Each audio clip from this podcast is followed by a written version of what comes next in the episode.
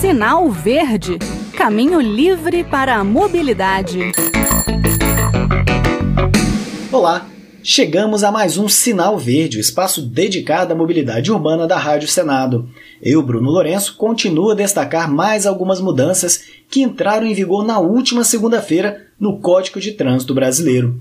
Já falamos da extensão da validade da CNH, do novo limite de pontos, do fim da aula noturna para exame de direção, da mudança de grave para gravíssima a infração de quem não reduz ao ultrapassar ciclista.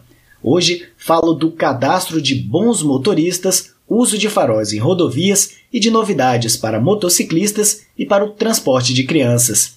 Primeiro, vamos de Registro Nacional Positivo de Condutores.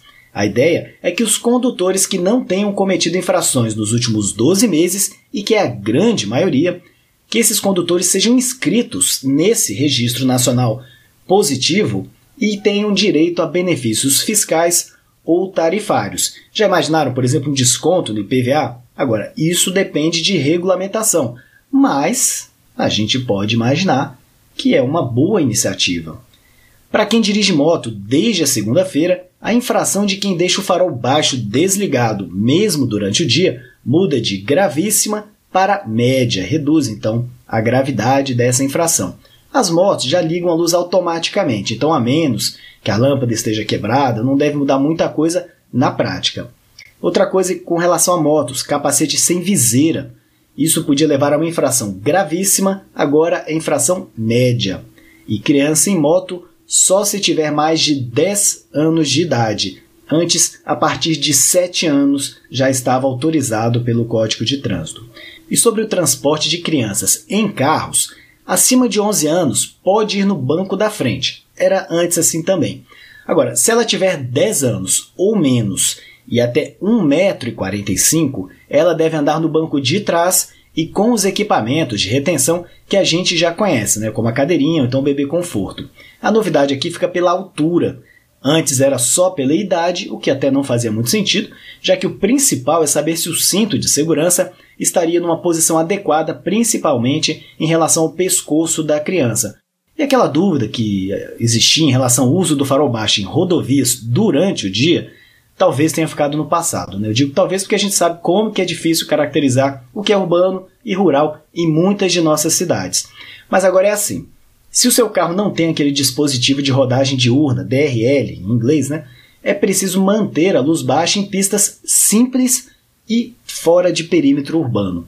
Quer dizer, em perímetro urbano ou em pistas duplicadas, não precisa deixar o farol baixo aceso durante o dia.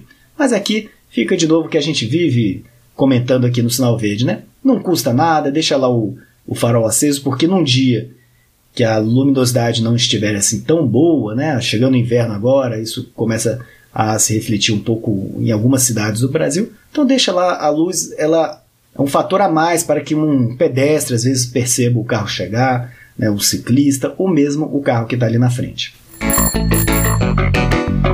Agora, repararam que a gente só falou dos carros e motos até aqui, né, sobre essas mudanças no código de trânsito? O pedestre foi esquecido?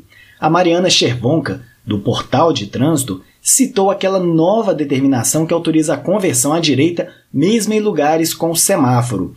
Essa livre conversão terá que ser sinalizada. Agora, será que a placa vai ser apenas para o motorista? Terá algum aviso para o pedestre? Você não está levando em consideração o fluxo dos pedestres. A partir do momento em que você permite uma livre conversão, então quer dizer, como é que fica o pedestre nessa situação? O pedestre vai ter que que horas ele vai atravessar essa via. Então, isso me preocupa muito o fato de você ter deixado de lado o pedestre mais uma vez ter favorecido o fluxo dos veículos, que é uma coisa que já está em desuso no mundo inteiro, né? Hoje em dia, é, já se pensa muito mais no pedestre, no ciclista, em vários outros modais, e, e o veículo não é mais o fator principal do trânsito. Aliás, você até falou em questão de pedestre, das mudanças do, vão entrar agora em 12 de abril, é, hum. validade maior das, da carteira de motorista, tem essa livre con, é, conversão, aumento dos pontos, né? Fim da longa noturna, uhum. só, só, trata mesmo do condutor, né? Como é que você. Sim. Também, é, é, é, faltou um olhar aí para o pedestre? Sempre falta, né? O pedestre, eu, eu, acredito que o pedestre esteja numa situação é, no trânsito de, digamos, de. Ah, não sei, até me falta a palavra, mas é, ele nunca é, é visto da forma como deveria, na minha opinião. O pedestre sempre é meio deixado de, de lado.